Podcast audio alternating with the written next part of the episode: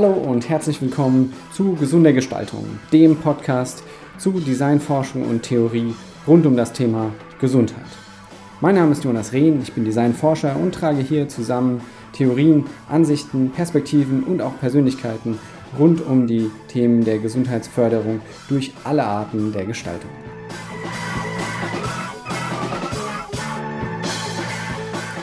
Ja, herzlich willkommen zu einer neuen Ausgabe des Podcasts Gesunde Gestaltung. Heute wieder in der Variante Basics, also wir beschäftigen uns in dieser Basics-Version ja immer mit grundlegenden Themen sozusagen, dann auch nicht in dialogischer Form, sondern ich darf hier ein bisschen monologisch zu einem Thema etwas beitragen. Und wir wollen uns heute einem Themenkomplex nähern, der so voll ist, dass man wahrscheinlich eine ganze Podcast-Reihe dazu konzipieren könnte, wenn nicht sogar noch mehr, äh, nämlich die Frage des Gesundheitsverhaltens, also inwiefern ähm, Gestaltung hierbei dieses Gesundheitsverhalten beeinflussen kann. Das heißt, im Kern dreht es sich heute alles um das Thema Verhalten und Gesundheitsverhalten meint sozusagen eine spezifische Kategorie hierbei, die sich in der einen oder anderen Weise auf Gesundheit richtet. Und was das genau ist, werden wir hier auch noch in Kürze ähm, beleuchten.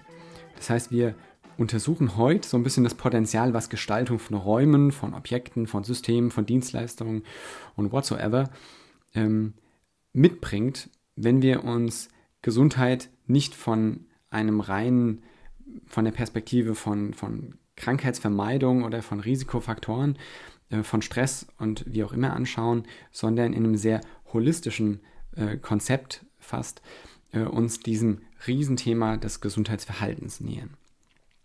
Und was wir da machen werden, ist, dass wir erstmal versuchen zu definieren, was ist eigentlich Gesundheitsverhalten. Da gibt es eigentlich nicht wirklich eine äh, allgemeingültige Definition. Verschiedene Forschende haben hier unterschiedliche ähm, Annäherungen an diesen Begriff versucht. Ähm, wir werden hier einen mal nutzen, den ich sehr praktisch finde. Und anschließend werden wir uns verschiedene Modelle in Kürze anschauen, die versuchen zu erklären, wie entsteht eigentlich Verhalten, Verhaltensänderungen, insbesondere die Veränderung des Gesundheitsverhaltens. Und dann werden wir nochmal genauer schauen, wie sich diese Modelle, die ja hauptsächlich aus der Psychologie kommen, vor allem aus der Gesundheitspsychologie, wie sich diese Modelle denn auch übertragen lassen auf die Gestaltung, auf die Gestaltung von Objekten, von Services und vielem anderen. Und abschließend werde ich dann auch noch ähm, das sogenannte Design Model for Health Behavior Change äh, kurz skizzieren. Äh, ein Modell, was ich sozusagen versucht habe zu entwickeln, was aber in, in weiten Teilen ähm, auf einem sehr populären gesundheitspsychologischen Modell fußt und hier nur in wenigen Elementen äh, eine kleine Erweiterung erfahren hat, um es eben anwendbar zu machen für die Gestaltung.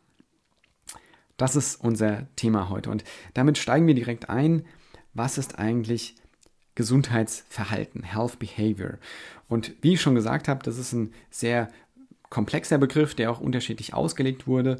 Wer da eine ganz schöne Übersicht zu haben will, auch die verschiedenen Theorien, die sich im Laufe der letzten 50, 60, 70 Jahre äh, entwickelt haben und die ja zum Teil auch aufeinander aufbauen, der ähm, kann sich die äh, Literatur von Ralf Schwarzer anschauen. 2004 hat er hier einen sehr schönen Überblick ähm, äh, verschafft in der Monographie, die ich auch gerne in die Show Notes packe. Und da sieht man so ein bisschen, wie, wie, wie bunt eigentlich der Strauß an äh, methodischen Herangehensweisen, an Konzeptmodellen ist und, und ähm, die zum Teil auch alle ein Stück weit oder einige davon ihre jeweilige Berechtigung haben. Ralf Schwarzer bietet auch eine schöne Definition von Gesundheitsverhalten. Wir gehen aber noch einen Schritt zumindest zeitlich zurück zu einer Definition von Gottschman 1982. Ähm, der das, wie ich finde, eigentlich ganz schön umfassend skizziert. Nämlich seiner Meinung nach, und jetzt springe ich ins Englische, ähm, ist Health Behavior, nämlich those personal attributes such as beliefs, expectations, motives, values, perceptions, and overt behavior patterns, actions, and habits that relate to the health maintenance, health restoration, and to health improvement.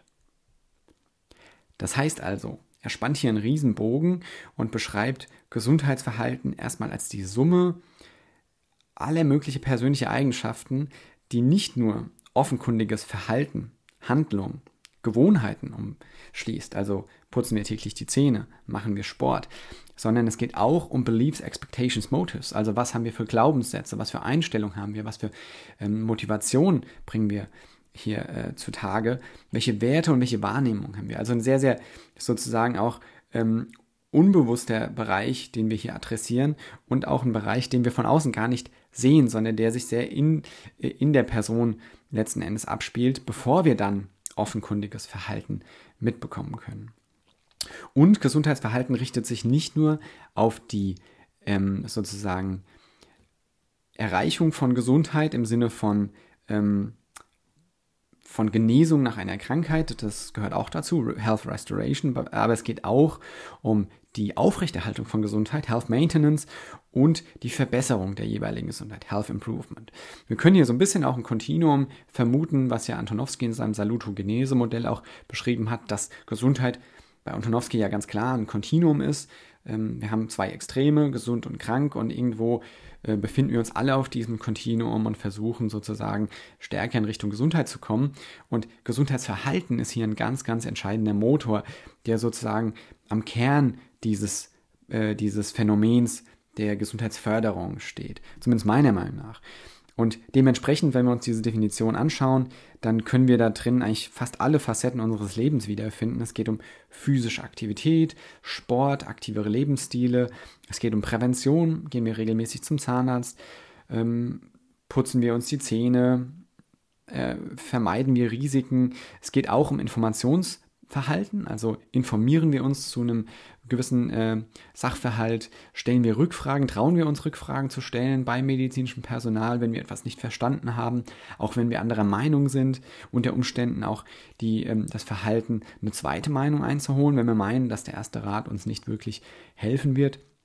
Es geht um Ernährungsweisen, um viele, viele andere Aspekte. Mentale Gesundheit ist ein Riesenthemenkomplex. Ähm, da äh, befinden wir uns auch in diesem ganzen Bereich von Stress, Coping-Strategien, der Aufbau von Resilienz und viele, viele andere Dinge, die alle sozusagen in gewisser Weise unser Verhalten oder in Wechselwirkung zu unserem Verhalten stehen. Und damit ist, äh, wie man sich denken kann, Gesundheitsverhalten ein Riesenthema, was wir gar nicht in eine Podcast-Folge hineinpacken können, sondern wir werden heute mal so uns diesem Themenkomplex nähern und er ist ja auch schon an einen oder anderen, an der einen oder anderen Stelle hier in dieser Podcast-Reihe ähm, zum Thema geworden und wird sicherlich auch in folgenden Folgen, auch in Basics-Folgen immer mal wieder zum Thema werden. Wie können wir also nun Gesundheitsverhalten überhaupt beeinflussen? Wie können wir Gesundheitsverhalten verändern? Und klassischerweise reden wir hier zum Beispiel von diesem Versuch, wir wollen das Rauchen aufgeben oder wir wollen uns langfristig nachhaltig besser ernähren. Besser ernähren in diesem Sinne meint zum Beispiel höherwertige Lebensmittel zu uns nehmen, sowas wie Vollkornprodukte, weniger Zuckerkonsum, you name it. Also jeder hat ja eine Vorstellung und ganz klassischerweise sind das ja auch diese äh, Neujahrsvorsätze, die typischerweise, und das kann man auch sehr schön äh, gesundheitspsychologisch erklären, ähm, sozusagen schnell abflachen. Am 1. Januar haben wir noch eine super starke Motivation und versuchen vielleicht auch das Ganze ein paar Wochen umzusetzen. Auch noch mit dem Erlebnis der, der Feiertage, die in uns sicherlich, wenn wir jetzt über gesunde Ernährung sprechen, hier sozusagen ähm, eine sehr üppige Baseline gebracht haben, um uns äh, von dort aus äh, auf jeden Fall gesünder zu ernähren. Und dann merken wir, dass wir spätestens im Februar oder März äh, in alte Muster fallen und wenn der Alltag uns einholt, sowieso.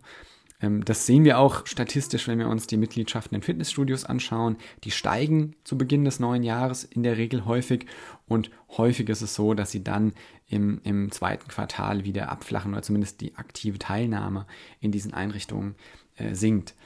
Und das hat was mit der Motivationskurve zu tun und vielen anderen Aspekten, die wir ähm, in diesen Theoriemodellen wiederfinden.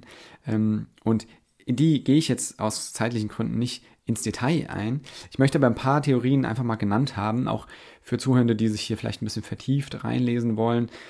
ganz sozusagen fast historische Theoriemodelle man könnte sagen Seminal Papers.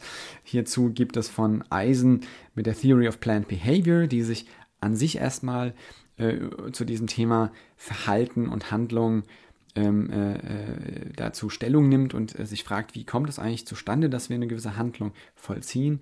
Planned Behavior ist hier durchaus als bewusste Handlung zu verstehen und äh, die sozialkognitive Theorie von Bandura ist sicherlich eine Theorie, die sehr, sehr wertvoll ist, auch für die gesundheitsfördernde Gestaltung, weil Bandura hier 1997 ähm, kann man ein gutes äh, Werk zulesen, ähm, weil Bandura hier die Selbstwirksamkeitserwartung definiert und beschreibt, wie die zustande kommt, wie sie verstärkt werden kann. Und da gibt es meiner Meinung nach ganz viele Ansatzpunkte, inwiefern hier auch Gestaltung einen Beitrag leisten kann.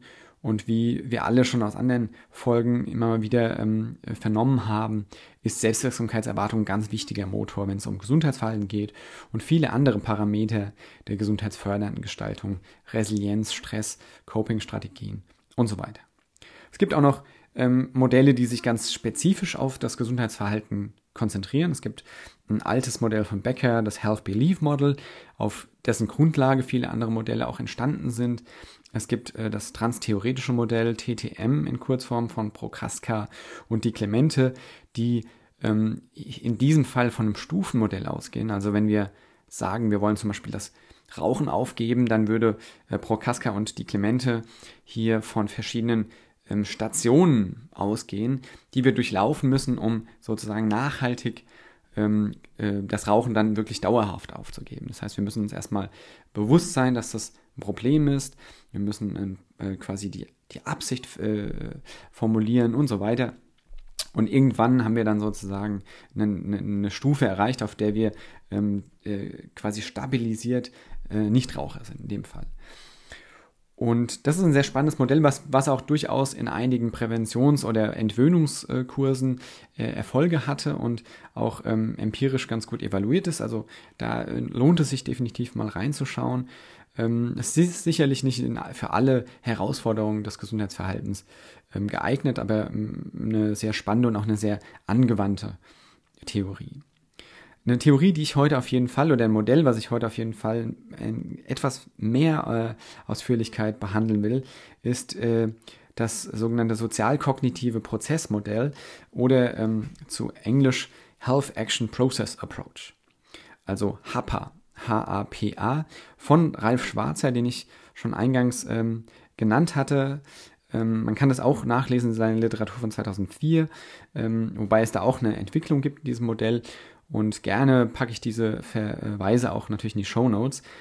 Und ich werde jetzt in Kürze versuchen, dieses HAPA-Modell zu erklären und anschließend ähm, vermitteln, was dieses HAPA-Modell ganz konkret für die Gestaltung bedeuten kann und wo hier Gestaltung einen Beitrag zu leisten kann.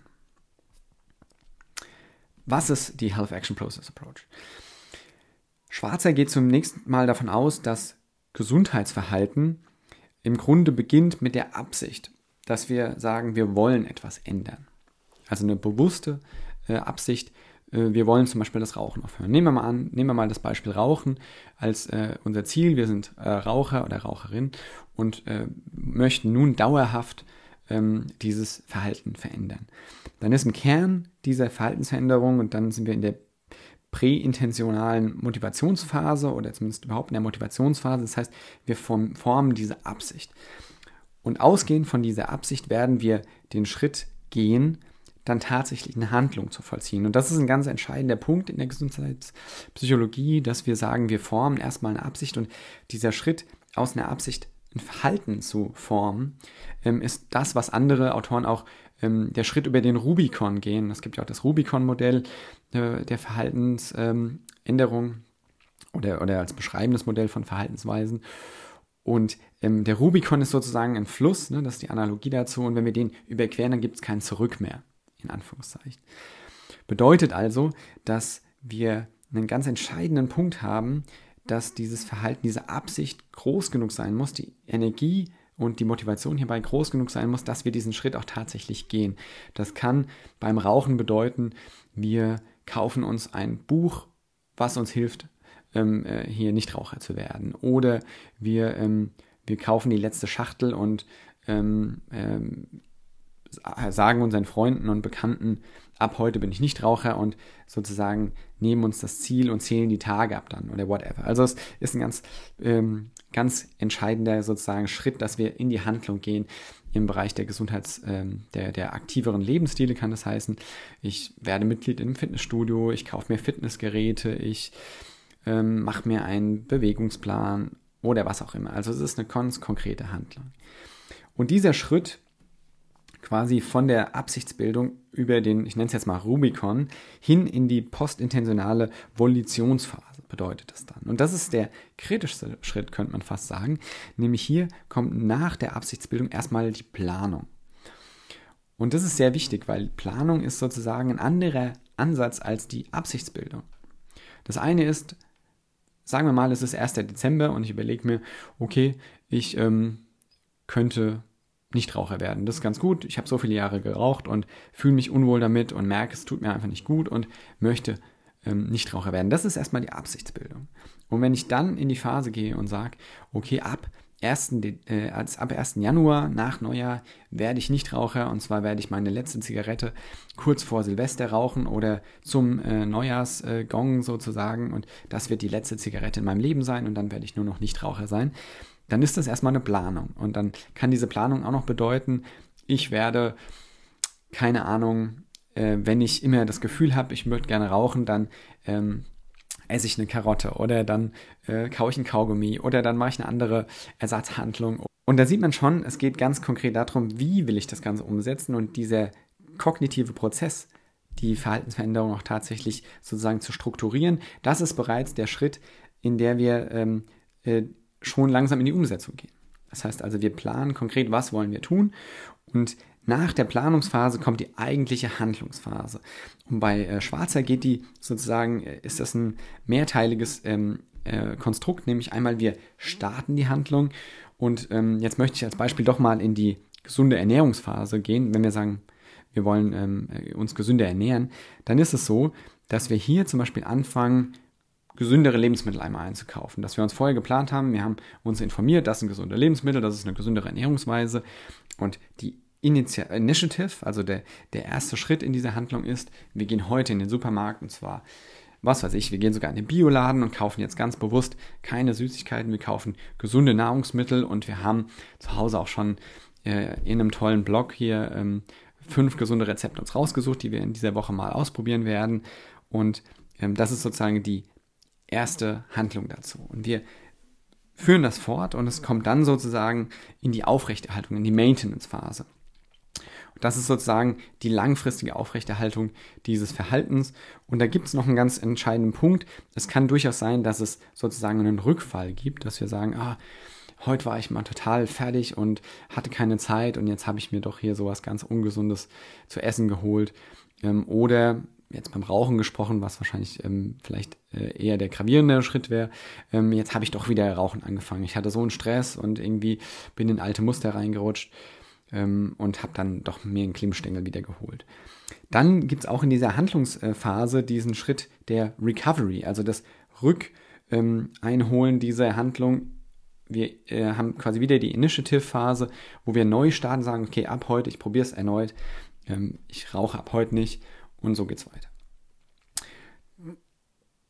Wahrscheinlich einfacher zu verstehen ist das Ganze nochmal, wenn man sich die Infografik so anschaut und die verlinke ich auch gerne in die Show Notes. Aber was wir bis jetzt haben, ist, wir haben die Absichtsbildung, dann gehen wir irgendwann über den Rubicon in die Planungsphase und von der Planungsphase geht es dann in die Handlungsphase, die sozusagen erstmal eine initiale Handlung ähm, beinhaltet und dann eine quasi nachhaltige Verhaltensweise mit sich bringt und unter Umständen, wenn wir eine Art Rückfall haben in ein ungewolltes Verhaltensmuster, wieder eine Recovery-Phase, wo wir zurückgehen in die Initiativphase. Das ist sozusagen das ganz, ich will nicht sagen banale Konzept, aber das ist sozusagen die eigentliche, ähm, der eigentliche Prozess von Absicht, Planung und Handlung.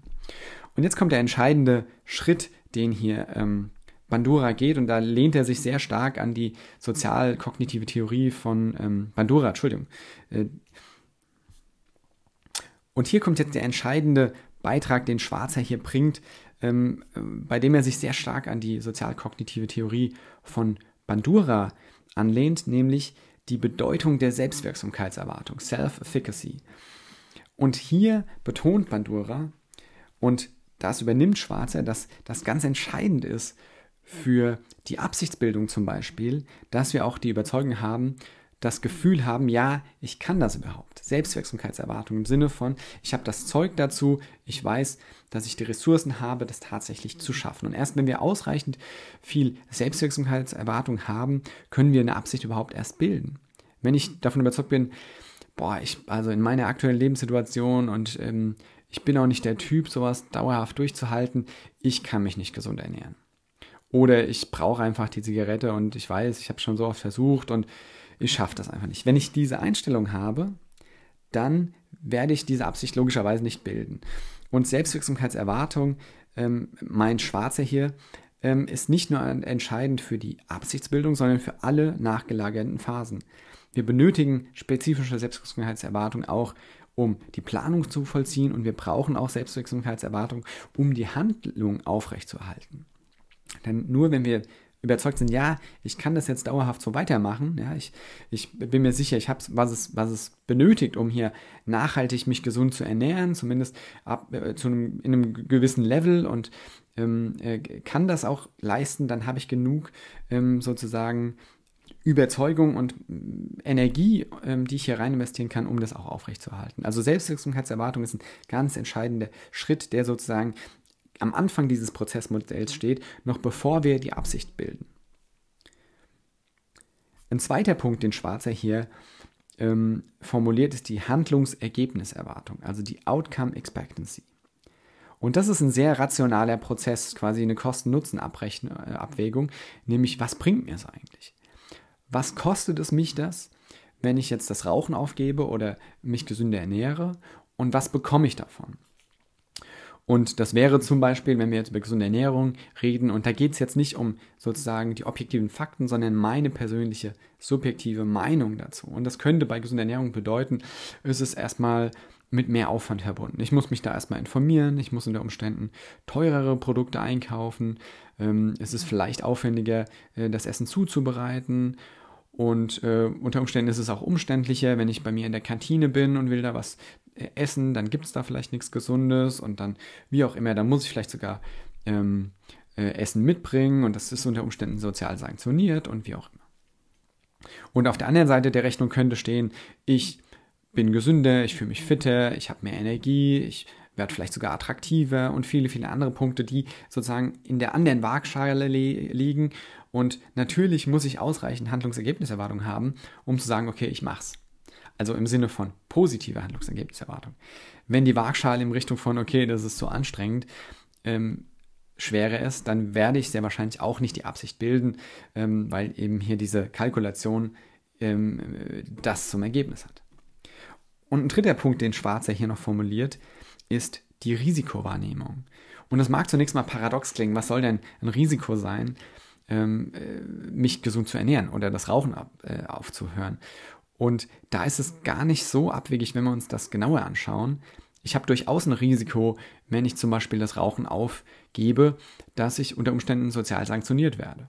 Oder dass ich gewisse Settings einfach nur schwerer ähm, mitmachen kann. Ja? Die Zigarettenpause in meiner, ähm, äh, auf meinem Arbeitsplatz wird unter Umständen ein bisschen unangenehmer, weil ich dann gerne dabei stehen will, aber nicht mitrauchen kann. Oder weil ich einfach, um diese Verhaltensveränderung tatsächlich durchzuziehen, ähm, dann lieber nicht mitgehe und dadurch an diesem äh, sozialen Miteinander nicht äh, teilhaben kann. Oder viele, viele andere Punkte.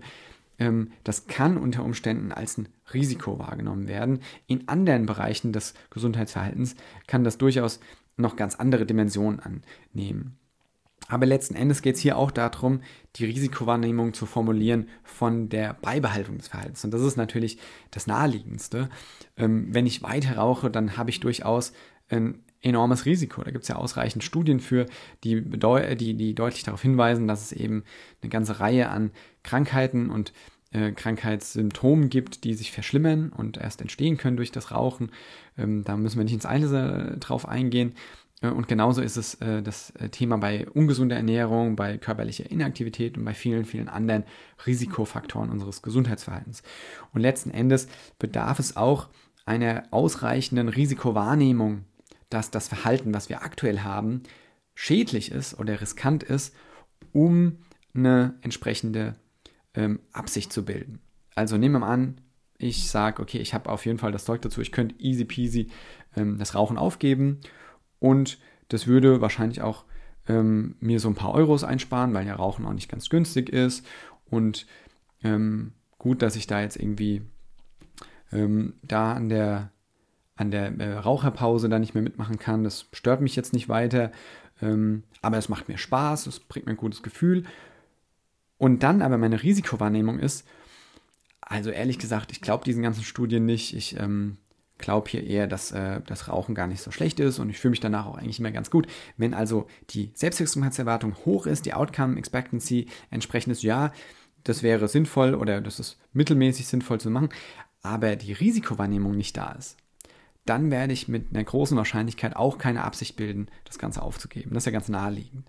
Das heißt also, es ist letzten Endes der Dreiklang aus Selbstwirksamkeitserwartung, Handlungsergebniserwartung und Risikowahrnehmung, der zusammen eine Absichtsbildung hervorruft.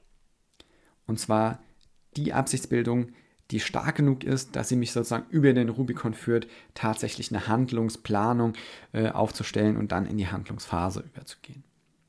Und das ist ein ganz entscheidender Punkt, der durchaus ein sehr kognitiver Prozess ist. Ja? Also diese inneren Überzeugungen, dass ähm, das wirklich Sinn macht und dass ich das kann und dass es mir keinen Schaden bringt, das jetzt so zu ändern. Das sind ganz wichtige Elemente, an denen ganz viele auch äh, Präventionsmaßnahmen, Kampagnen und so weiter ansetzen. Nämlich, dass es unter Umständen ja leicht ist oder zumindest leicht äh, dargestellt wird, dass es Sinn macht, dass ähm, es auch gefährlich ist, es nicht zu tun und sozusagen eine Absicht bei KonsumentInnen oder BürgerInnen zu äh, erreichen. Ein wichtiger Schritt, den, oder ein wichtiges Element, was in diesem Modell noch fehlt, bei Schwarzer, also was Schwarzer drin hat, aber was ich noch nicht genannt habe, ist das Element der situativen Barrieren und Gelegenheiten. Und das ist im Grunde in dem gesamten Verlauf relevant, aber ganz besonders für die Handlungsphase. Situative Barrieren und Gelegenheiten sind ganz, ganz viele. Und wir haben es schon vor wenigen Minuten gehört, die Zigarettenpause ist eine ganz typische situative Barriere, wenn ich versuche, das Rauchen aufzugeben. Die Tatsache, dass ich ähm, einfach in Versuchung geleitet werden kann, weil es eben zu einer Routine gehört und weil meine netten Kolleg Kollegen und Kolleginnen hier immer mit mir zusammen äh, äh, äh, irgendwie äh, quatschen und wir da die Neuigkeiten austauschen und dabei eben rauchen. Das ist quasi ähm, eine situative Gelegenheit zu rauchen und gleichzeitig eine situative Barriere, das äh, Rauchen aufzugeben. Und es gibt eine ganze Vielfalt an anderen Elementen, wenn ich wenig Zeit habe und eben bei einem Restaurant durchs Drive-In fahren kann und für vielleicht sogar äh, vergleichsweise wenig Geld einen Snack holen kann, der unter Umständen sehr ungesund ist dann ist auch das eine situative Barriere, meine Ernährungsweise umzustellen. Wenn dagegen aber Elemente es mir leicht machen, zum Beispiel betriebliches Gesundheitsmanagement, Maßnahmen äh, es mir ermöglichen, ganz einfach in der Mittagspause Sport zu treiben oder eine aktive Pause zu, einzulegen oder in einem Achtsamkeitskurs hier ähm, für mich kostenfrei, weil mein Arbeitgeber das bezahlt, ähm, Coping-Strategien oder Resilienz äh, aufzubauen, dann sind das alles situative Gege Gelegenheiten, um Gesundheitsverhalten zu optimieren. Und diese beiden Stellschrauben, situative Barrieren und situative Gelegenheiten, sind ganz entscheidend dafür, dass wir ein Verhalten tatsächlich ähm, starten und vor allem, dass wir es aufrechterhalten. Und das ist ein ganz entscheidendes äh, Momentum, sozusagen, ein ganz entscheidendes Element, was wir auch in der Gestaltung betrachten möchten.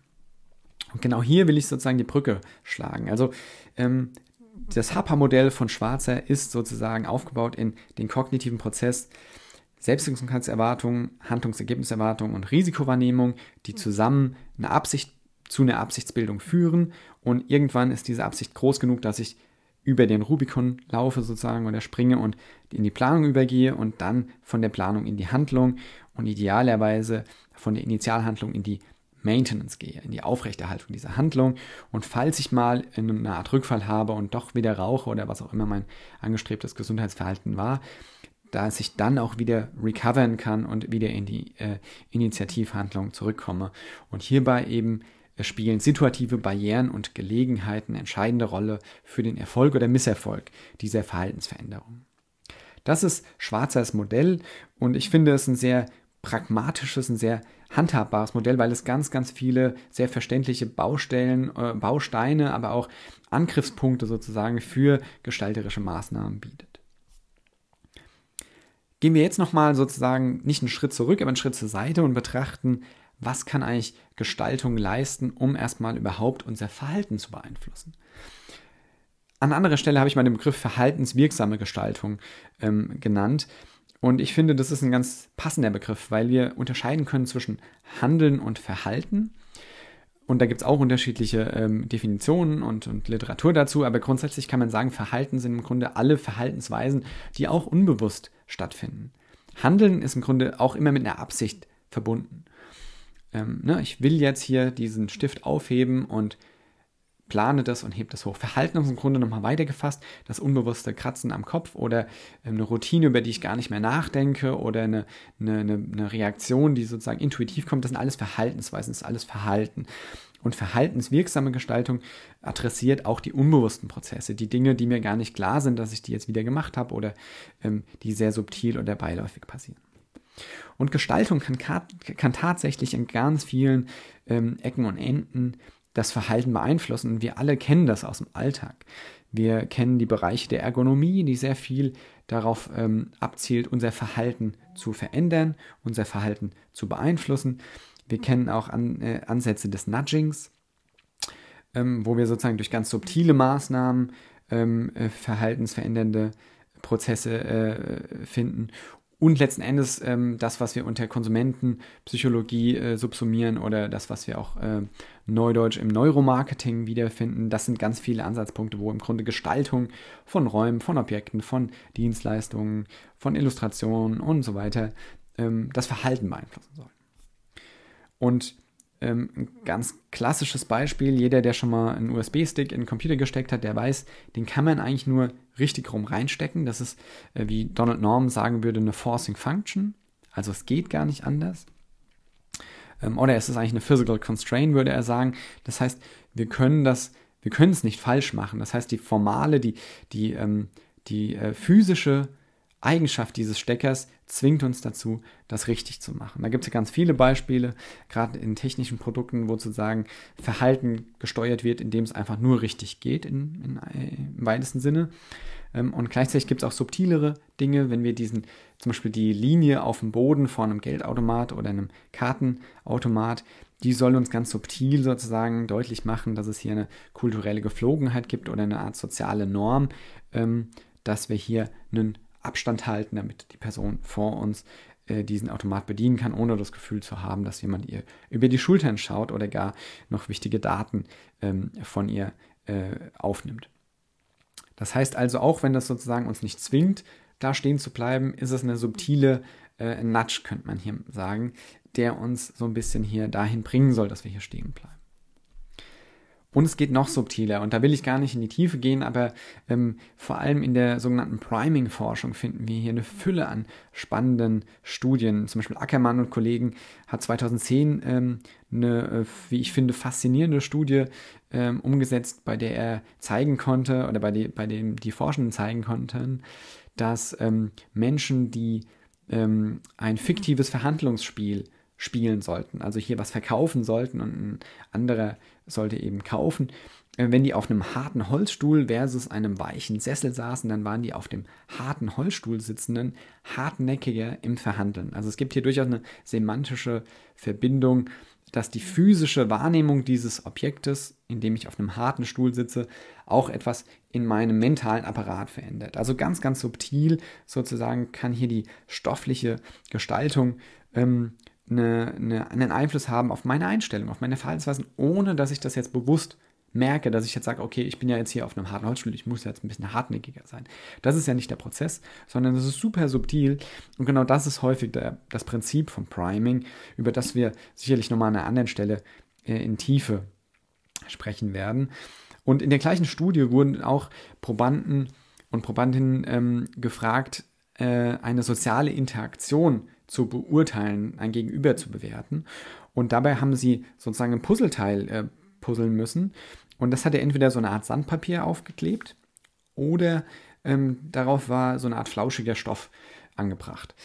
Und ähm, was dann passiert ist, ähm, war, dass Menschen, die ein raueres Objekt in der Hand gehalten haben, also etwas rougheres, die haben auch die soziale Interaktion als rougher, als schwergängiger, als unangenehmer wahrgenommen. Und wenn die dieses weiche Tuchmaterial in der Hand hatten, ähm, dann war auch die soziale Interaktion als angenehmer, als weicher, als einfacher ähm, äh, wahrgenommen worden.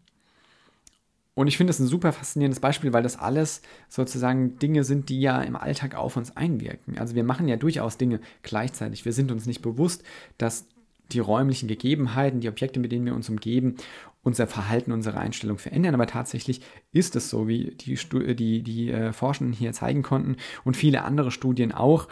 Ähm, in einer anderen Studie hat zum Beispiel die Temperatur von einem Getränk, was jemand gehalten hat, ähm, äh, einen Einfluss darauf äh, gehabt, ob das Gegenüber als äh, quasi sympathischer oder unsympathischer wahrgenommen wurde. Und viele, viele andere Studien zeigen hier ähnliche Effekte. Und natürlich sind diese Effekte oft relativ gering und man muss das auch immer wieder ein bisschen äh, kritisch sehen, ob das übertragbar ist auf andere Settings, aber es zeigt zumindest, dass da was, dass da was passiert, dass da was unbewusst wirkt.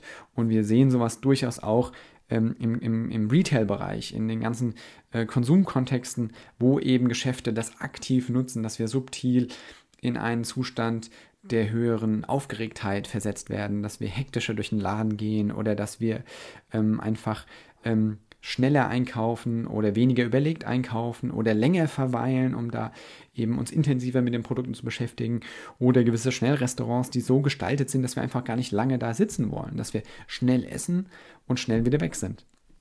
Das sind alles Prinzipien, wo sozusagen die gebaute Umwelt oder generell die Gestaltung unser Verhalten beeinflussen sollen. Und selbstverständlich ähm, nicht immer im Sinne des positiven Gesundheitsverhaltens, sondern allgemein und häufig sogar ähm, in, in Anführungszeichen gesundheitsschädlich sind. Und was ich hier nochmal zum Abschluss darstellen will, ist die Übertragung dieser Ansätze der verhaltenswirksamen Gestaltung auf das Gesundheitsverhalten. Und ich habe das versucht in etwas, was ich mal äh, Design Model for Health Behavior Change genannt habe, was im Endeffekt ähm, einfach äh, schwarzes Modell ist mit geringfügigen Abänderungen oder Ergänzungen, die sozusagen deutlich machen, dass Gestaltung hier eine Rolle spielt.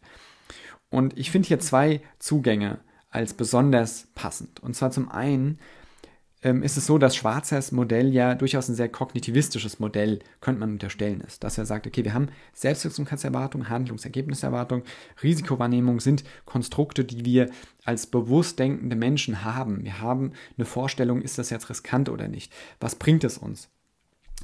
Und was hier in dem Modell vielleicht nicht so ähm, explizit dargestellt ist, wohl aber ähm, hier subtil oder zwischen den Zeilen drin stecken könnte, ist die Frage äh, oder die, die, äh, die Vermutung, dass diese ganzen Konstrukte durchaus auch subtil und unbewusst beeinflusst, verstärkt oder geschwächt werden können. Und genau da kann Gestaltung meiner Meinung nach ansetzen. Wenn wir uns zum Beispiel die Risikowahrnehmung anschauen, dann ist es ja durchaus so, dass zum Beispiel im klinischen Setting, wenn wir über Diagnostik nachdenken, gewisse diagnostische Räume, Gerätschaften, visuelle Komplexität von Räumen, man denke an den klassischen Zahnarztstuhl, ähm, dass die durchaus die Risikowahrnehmung in Bezug auf diese Behandlung, auf Bezug auf diese Vorsorgeuntersuchung höher oder niedriger verändern können. Ne? Also dass wir quasi da ähm, in diesem Setting sind und denken, okay, diese, diese, ähm, diese Maßnahme ist aber jetzt gefährlich oder da könnte ich mich verletzen oder auch im Sinne von der Handlungsergebniserwartung, ich glaube, das wird eher unangenehm, als dass es mir was bringt. Also gerade wenn wir eine Phobie haben gegenüber diesen Settings, wenn, wenn wir hier über Zahnarztangst reden oder ähm, Angst vor anderen diagnostischen Verfahren, dann ist das zum Beispiel ein ganz äh, banales äh, äh, Feld, in dem Gestaltung durch eben auch gar die äh, formal ästhetische Gestaltung hier einen Beitrag dazu leisten kann, dass die Risikowahrnehmung reduziert werden kann. Oder andersrum, gerade wenn wir über Infografiken oder Informationskampagnen nachdenken oder viele andere Beispiele, kann auch ein Bewusstsein durch Gestaltung geschaffen werden, dass ein gewisser Sachverhalt, sagen wir mal Rauchen oder andere Verhaltensweisen, gesundheitsschädlich sind und hier von ein gewisses Risiko ausgeht. Wenn wir uns Handlungsergebniserwartung anschauen, dann ist es auch da so, dass Gestaltung zum Beispiel dazu beitragen kann, dass gewisse Dinge mehr Spaß machen, dass sie uns einfacher von der Hand gehen, dass wir der Meinung sind, dass das jetzt was bringt, weil wir relativ wenig Energie hinein investieren äh, müssen und hierbei sogar äh, äh, ein Lusterleben von haben. Also zum Beispiel eine gesundheitsförderliche Maßnahme uns ähm, äh, unterhält oder ähm, noch einen sozialen Mehrwert bietet. Und ähm, vielleicht kennen viele ja dieses Beispiel der Treppenstufen, ähm, die ähm, gestaltet waren wie so Klaviertasten. Und wenn man da hochgelaufen ist, dann hat es diese Töne gegeben, äh, wie bei einem Klavier. Und rechts daneben war eben eine Rolltreppe. Und es zeigt sich, äh, welche Überraschung, Menschen haben an diesem Tag signifikant und zwar deutlich. Ähm, die Treppe genommen, weil eben dieser Ton hat Spaß gemacht und das ist im Endeffekt, könnte man das auch so ein bisschen mit der Handlungsergebniserwartung zusammenbringen. Ähm, der Spaß war überwiegend gegenüber der physischen Beanspruchung, da jetzt hochzulaufen. Und da gibt es natürlich eine ganze Reihe weiterer, auch ähm, vielleicht nachhaltigerer Ansätze, wie Handlungsergebniserwartungen beeinflusst werden können. Und der dritte Schritt und oder das dritte Element, was ich, ähm, wo ich glaube, dass das ein sehr, sehr, sagen wir mal, weitreichendes Konzept ist, ein, was an ganz vielen Baustellen eine Rolle spielt, ist die Selbstwirksamkeitserwartung. Und die kann, wie ich finde, und da kann man auch nochmal tiefer in die Literatur von Bandura einsteigen, die kann durch ganz viele Elemente beeinflusst werden. Ähm, gestalterische Elemente und das ganz banalste Beispiel sind Ansätze der Prozessoptimierung. Wenn Herangehensweisen, wenn Umsetzungen einfacher sind, wenn es mir leicht gemacht wird, zum Beispiel mich gesund zu ernähren, weil ähm, zum Beispiel Rezepte super simpel sind oder ich Hilfsmittel habe, die mir das erleichtern oder ähm, wenn sportliche Betätigung mir vereinfacht wird, weil ich da nicht noch irgendwo hinfahren muss, sondern zum Beispiel jetzt wieder im BGM-Kontext, im betrieblichen Gesundheitsmanagement, weil mir hier das Ganze vereinfacht wird und sozusagen bei mir auch das Gefühl entsteht, ja, das schaffe ich. Oder weil, weil Programme so aufgestellt sind, dass wir ähm, sanft einsteigen und die Herausforderung am Anfang noch relativ gering ist, wenn Gestaltung dazu beiträgt, ähm, mich zunächst einmal zu unterstützen und diese äh, Unterstützung Stück für Stück reduziert wird, dann sind das alles Schritte, die dazu beitragen können, dass meine Selbstwirksamkeitserwartung gestärkt werden kann. Und Gestaltung, und das ist, glaube ich, auch nochmal ein sehr wichtiger Schritt, Gestaltung kann mir auch deutlich machen, was ich schaffe und was ich schon geschafft habe. Also das ähm, quasi subjektive Erfolgserlebnis. Wow, jetzt habe ich schon in diesem Schritt der Verhaltensveränderung so viel erreicht. Oder in anderen Bereichen habe ich das und das schon geschafft, jetzt kann ich es auch hier schaffen. Das sind Dinge, wo Gestaltung durch äh, kommunikative Maßnahmen, durch Elemente des Sichtbarmachens und Unsichtbarmachens, das sind ja ganz klassische Prinzipien der Gestaltung, äh, wo Gestaltung hier ähm, ganz entscheidender Motor sein kann. Und äh, Donald Norman hat das sehr schön in seinem Buch Living with Complexity dargestellt. Ähm, Gestaltung kann sehr schön Informationen vermitteln. Und dabei meine ich nicht nur die grafische Gestaltung, die sicherlich ja auch ein ganz wichtiger äh, Faktor ist, sondern auch wirklich Produktdesign, Industriedesign, andere Konzepte, Herangehensweisen, die eben diese Informationsvermittlung auf unterschiedlichen Ebenen darstellen kann. Und als letzter Punkt, und ich glaube, das ist der Punkt, der wahrscheinlich am naheliegendsten ist und wo jeder von uns und jede von uns ähm, eine Vorstellung hat, das sind die situativen Barrieren und Gelegenheiten. Gestaltung selbst kann diese situativen Gelegenheiten zu einer Verhaltensveränderung überhaupt erst äh, entstehen lassen. Wenn wir darüber nachdenken, das plastischste Beispiel finde ich immer diese öffentlichen Gesundheitsanlagen, also diese Fitnessstudios im Freien, wo man einfach ähm, neben dem Spielplatz hier noch ein ähm, verschiedene Objekte hat, an denen man sich ähm, sportlich betätigen kann, dann sind es situative Gelegenheiten, die vielleicht auf meinem Heimweg liegen oder in unmittelbarer Nähe zu meinem Wohnort, ähm, wo ich ähm, zum Beispiel auch ohne entsprechende, sagen wir mal, monetären Kosten ähm, das Ganze nutzen kann und ähm, mit einer geringen Verbindlichkeit mich hier ausprobieren kann, dann ist das erstmal eine situative Gelegenheit. Und auch ein ganz anderer Bereich von Gestaltung ist eine situative Gelegenheit, nämlich wenn Gestaltung Stigmata reduziert.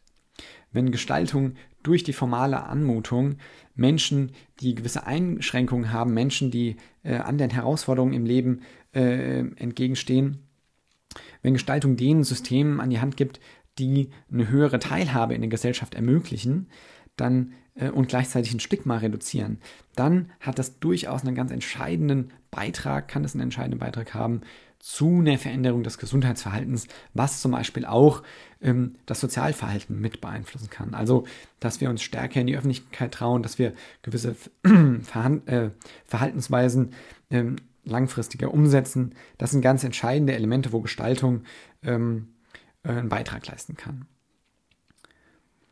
Ein typisches Beispiel, was mir hier einfällt, sind Prothesen. Prothesen ähm, können in unterschiedlichsten Formen gestaltet sein und das eine ist die technische Funktionsweise. dass eine Prothese einfach den Gang, jetzt wenn wir über eine Beinprothese nachdenken, den Gang ähm, äh, ermöglicht und zwar so, dass er auch relativ flüssig wirkt und ähm, vielleicht kaum sichtbar ist, dass, dass hier eine Prothese zur Unterstützung genutzt wird. Ähm, das ist rein der technische Teil. Aber Prothesen können auch so gestaltet sein, dass sie a unsichtbar werden. Das ist sozusagen die, die ähm, Simulation des gesunden Beins.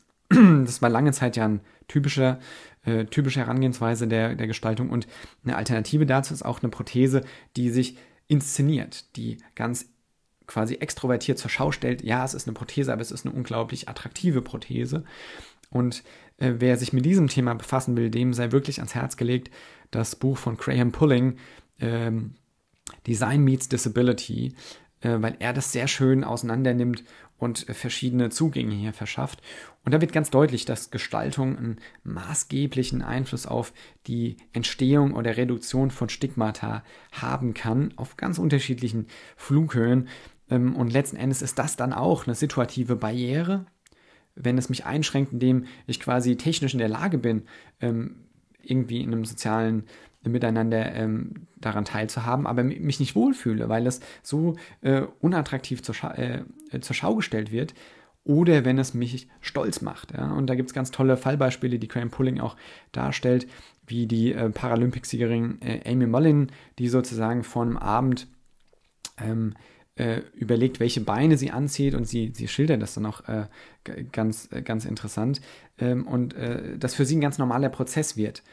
Und da würde ich dafür argumentieren, dass Gestaltung hier einen ganz, ganz wertvollen Beitrag leisten kann, der hier auch im Rahmen dieses äh, Designmodells oder zumindest des Modells des Gesundheitsverhaltens hier ähm, eine Rolle spielen kann. Und viele, viele andere Dinge ähm, spielen hier auch eine Rolle letzten Endes und da gehe ich jetzt nur, das reiße ich nur an, aber ähm, die ganzen technologischen äh, Fortschritte der letzten Jahrzehnte, wo zum Beispiel äh, der Diabetes mellitus äh, Typ 1 vor allem, ähm, was ja eine lebensbedrohliche Krankheit darstellt, die äh, den Alltag massiv einschränkt, in manchen Fällen wirklich ähm, fundamentale ähm, Einschränkungen mit sich bringt, dass hier technologische Entwicklungen ähm, es ermöglichen, ein weitgehend, in Anführungszeichen, normales Leben zu führen. Und das verändert auch langfristig das Gesundheitsverhalten. Natürlich einmal in Bezug auf diese Krankheit, aber auch auf andere Verhaltensweisen, ähm, die sich auf die mentale Gesundheit auswirken, auf sportliche Aktivität und vieles, vieles andere. Und da sehen wir auch diese systemischen Effekte, die gestalterische Maßnahmen mit sich bringen und die es sich lohnt, genauer anzuschauen. Ja, und mit diesen äh, Worten sozusagen würde ich dieses Kapitel abschließen. Ähm, Gestaltung kann in ganz vielen Fällen Gesundheitsverhalten beeinflussen und das ähm, äh, die Health äh, Action Process Approach oder in abgewandelter Form das Design Model for Health Behavior Change, was ich beides auch nochmal in die Show Notes packen werde, kann hier eine, eine ganz interessante Grundlage bieten. Sicherlich gibt es ja auch noch ganz viele andere Modelle, die hilfreich sein können.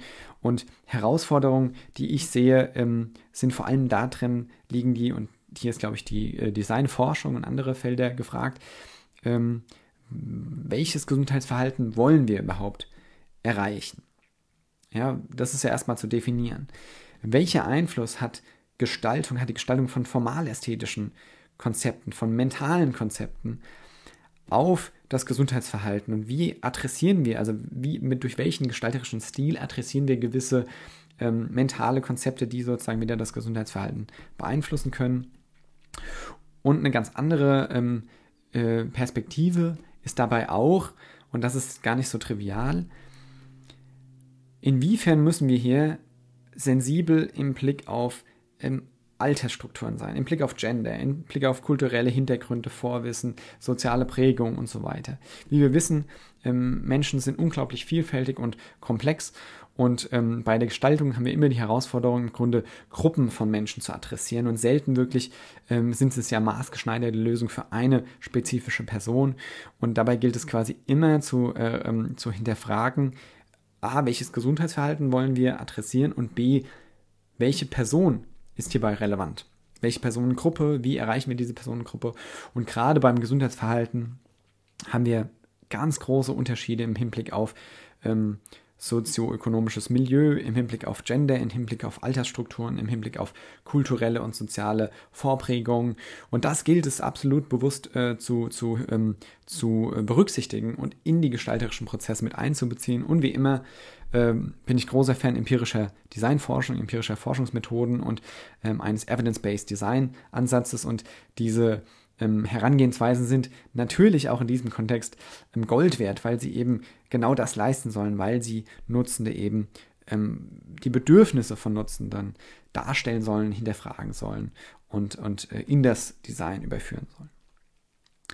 Ja, und äh, mit diesen äh, äh Worten äh, will ich die äh, Folge zu einem Abschluss bringen und ich hoffe, da war einiges Spannendes dabei, was vielleicht ähm, äh, Motivationen gebracht hat, ne, die Intention aufgebaut hat, sich mal in Literatur hinein zu vertiefen oder da weiter zu recherchieren und ähm, in diesem Sinne, ja, wünsche ich viel Spaß und bis zur nächsten Folge. Tschüss.